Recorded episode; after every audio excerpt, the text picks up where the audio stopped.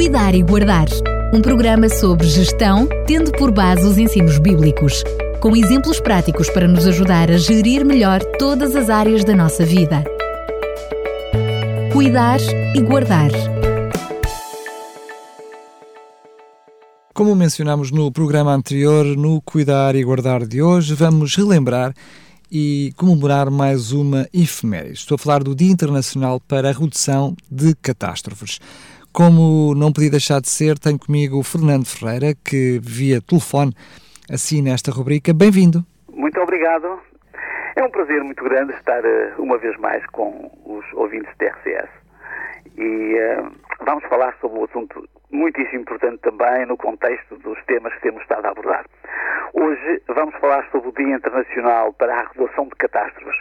Ele comemora-se esta semana, mais provavelmente no dia 13 de outubro. Há alguns motes que a ONU propõe para este dia. É prevenção, mitigação, preparação, eh, tudo isto tem que ver com a forma como nós assumimos, nos preparamos para reduzir, para prevenir e para enfrentar as catástrofes. Uh, uma pequena nota desse, desse documento da ONU diz que mais de 90% das catástrofes naturais mundiais estão relacionadas com a água, ao seu excesso ou à sua falta. No caso de Portugal, as ondas de calor é o desastre natural que provoca mais mortes. Conhecemos bem as notícias e percebemos como estes desequilíbrios, uh, como estes desequilíbrios acontecem de uma maneira imparável uh, na natureza. Uh, a origem deste Dia Internacional para a Redução de Catástrofes foi na segunda-feira, era originalmente na segunda quarta-feira de outubro. O Dia Internacional para a Redução de Catástrofes passou a ser celebrado anualmente a 13 de outubro, a partir de 2009. Portanto, uh, é isto que hoje gostamos de falar e gostaríamos de falar e refletir uma vez mais. Quando as nações se aliam é porque pressentem que existe um inimigo ou uma ameaça comum. Este é um aspecto muito interessante. Creio não errar se disser que nunca na história da humanidade houve tantas alianças, tantos pactos e plataformas internacionais como na sociedade atual. Nunca houve tantos dias internacionais cujo, obje cujo objetivo é o de sensibilizar as pessoas. Os riscos são reais e ameaçam vidas em diferentes pontos do planeta. Fui ver um documento da ONU também, do 10 de outubro de 2018, estavam justamente no dia em que comemoravam esta efeméride, e tinha uma nota sobre as perdas económicas. Dizia esse documento que as perdas económicas causadas por desastres relacionados com o clima subiram 151% nos últimos 20 anos. A informação, a informação consta de um relatório publicado esta quarta-feira, 10 de outubro, portanto, de 2018, pelo Escritório das Nações Unidas para a Redução dos Riscos de Desastres. Outro dado que encontramos é sobre as perdas humanas. Durante este período, 1 milhão,3 de pessoas perderam a vida e cerca de 4,4 bilhões ficaram feridas sem abrigo, deslocadas ou precisaram de ajuda de emergência a sociedade humana num esforço de modernização, com o desenvolvimento industrial, tecnológico, económico, tem explorado exageradamente a sua mãe, que é a Terra.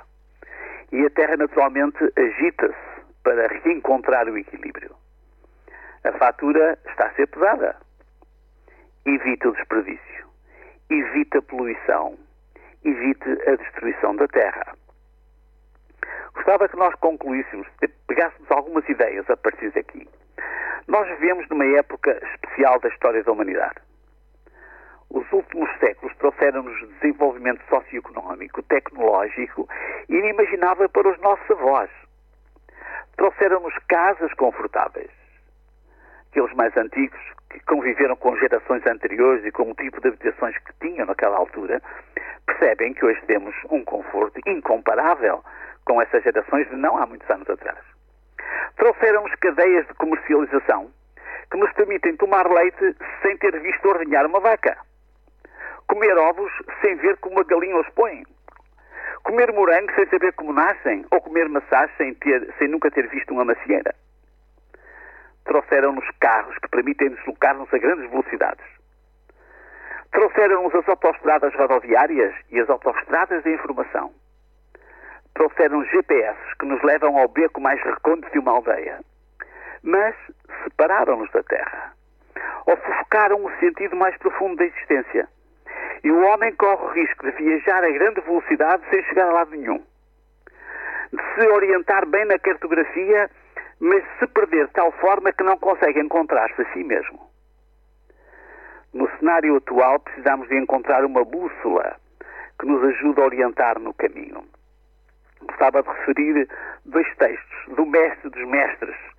No seu sermão profético, Jesus disse: E haverá em vários lugares grandes terremotos, e fomes, e pestilências. E haverá também coisas espantosas e grandes sinais no céu.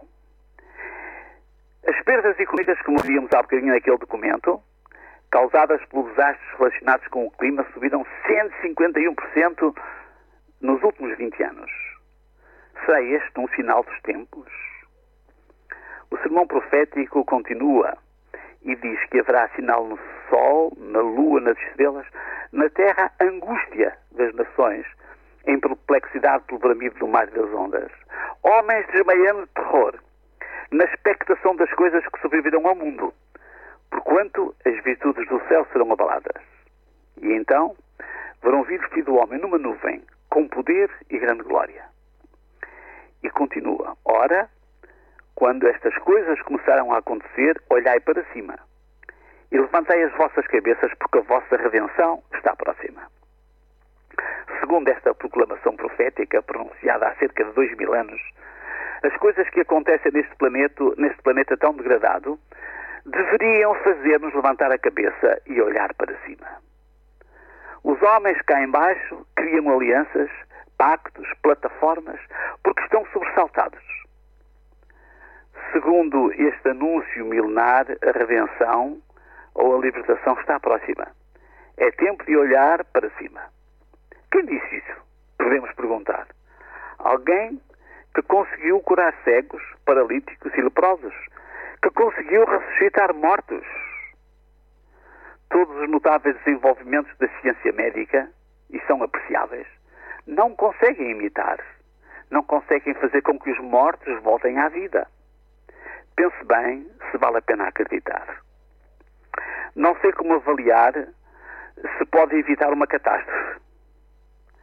Mas é certamente mais fácil e mais simples escolher ser uma influência positiva pode também olhar para cima e tentar descobrir o sentido mais profundo das coisas que acontecem à nossa volta. Aprender a viver, a compreender a complexidade e as origens das lições da natureza e das catástrofes que nos assustam, inclui-se no cuidar e guardar. Deixo esta ideia para reflexão e que nós possamos perceber melhor e tentar compreender o que acontece à nossa volta. Muito obrigado, Fernando Ferreira, mais uma vez. Aquele abraço e até ao próximo programa, se Deus quiser.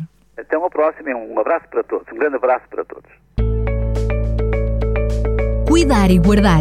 Um programa sobre gestão, tendo por base os ensinos bíblicos, com exemplos práticos para nos ajudar a gerir melhor todas as áreas da nossa vida. Cuidar e Guardar